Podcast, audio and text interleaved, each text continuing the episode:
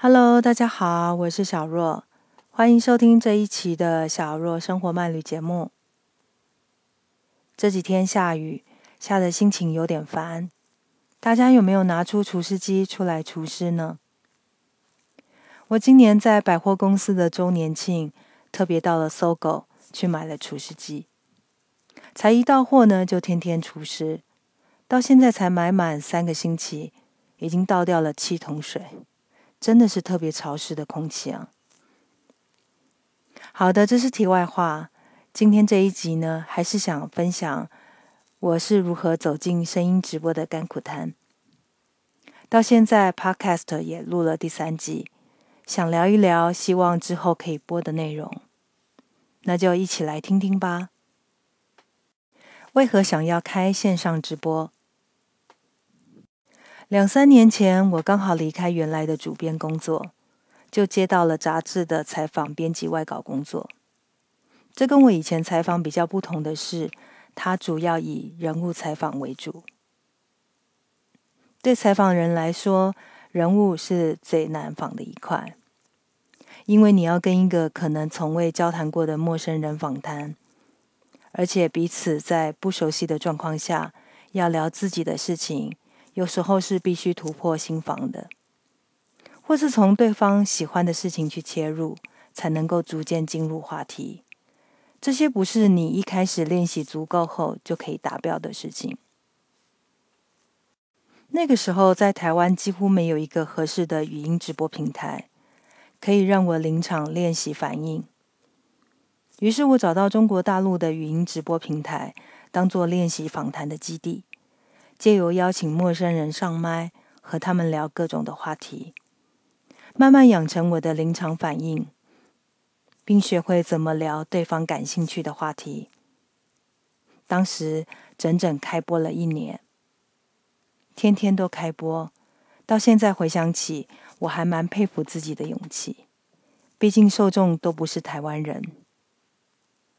那时候的语音平台叫做红豆。不过后来名字已经改为 Kila Kila，到现在都不知道这个平台还在不在呢。赚进人民币的知识型主播。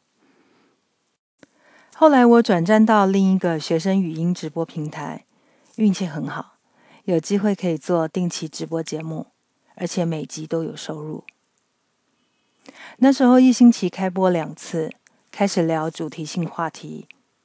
也有不少学生和我互动，更加深我在直播领域上的专业。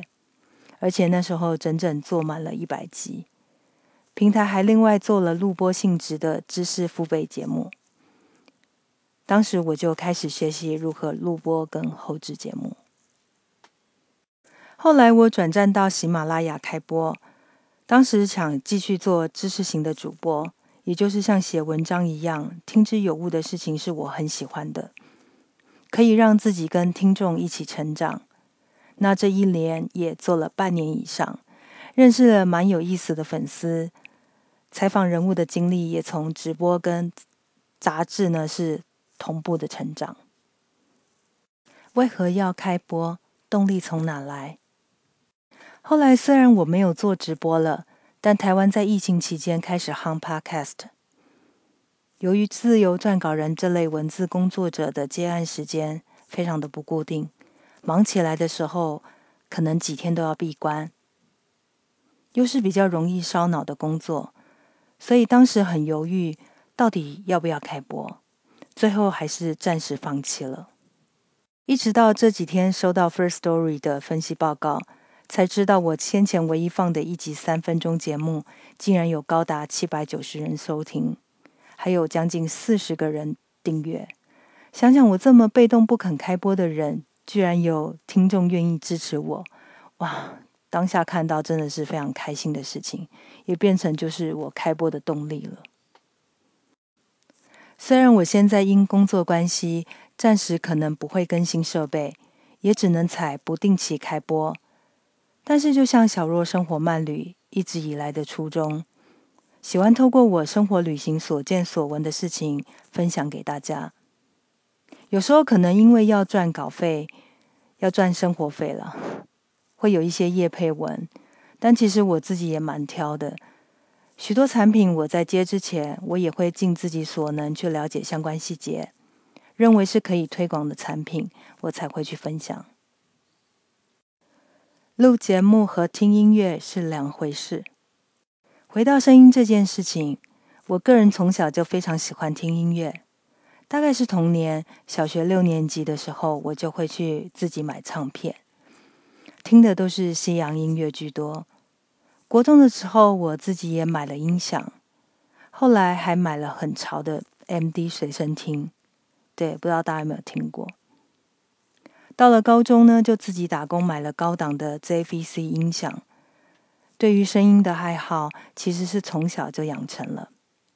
不过做了语音直播之后，才发现听声音跟自己说，那还真的是两回事。很多人会觉得听节目应该要有好的音质、麦克风，环境也应该要很安静，才会有好的收音效果。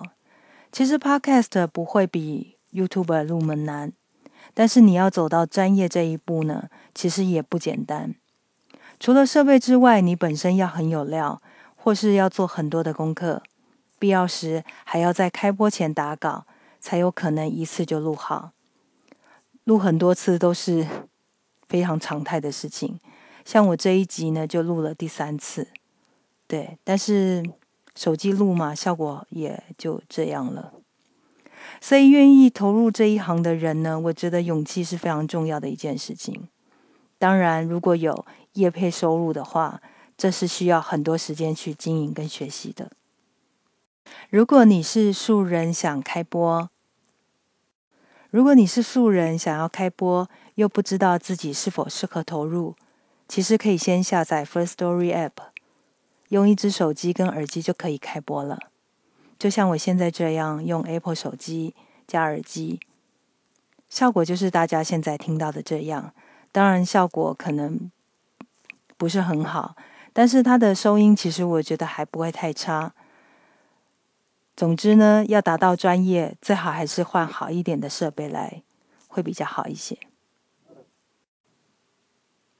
用 First Story 呢，可以分段录，比如说节目共有三段，可以录完一段先暂停后呢，再录第二段。万一第二段录的不好，可以只删掉第二段就好。不过就算是分段录，也要一次就录好，因为它没有办法后置，而且它一关掉之后就打开就是全部要重录了。已经算是收音效果不错，但是还蛮阳春的录播的平台了。好的，这就是这一集我想分享的内容了。最后还是要工商时间一下，如果大家喜欢我的节目，欢迎订阅我的频道。如果觉得我的声音很帮助睡眠，其实也可以听着睡着，因为之前有很多人还蛮常听我的声音入眠。除了我的 Podcast 频道，也可以追踪我的粉丝团 Telegram。或者是上我的网站看文章，只要 Google 搜寻我的名称“小若生活慢旅”，或者是输入网址 stillcarol 点 tw，s t i l l c a r o l 点 t w，都可以找得到我。那么这期节目就到这里了，感谢大家的收听，也欢迎留言提供建议。我们下次见，拜拜。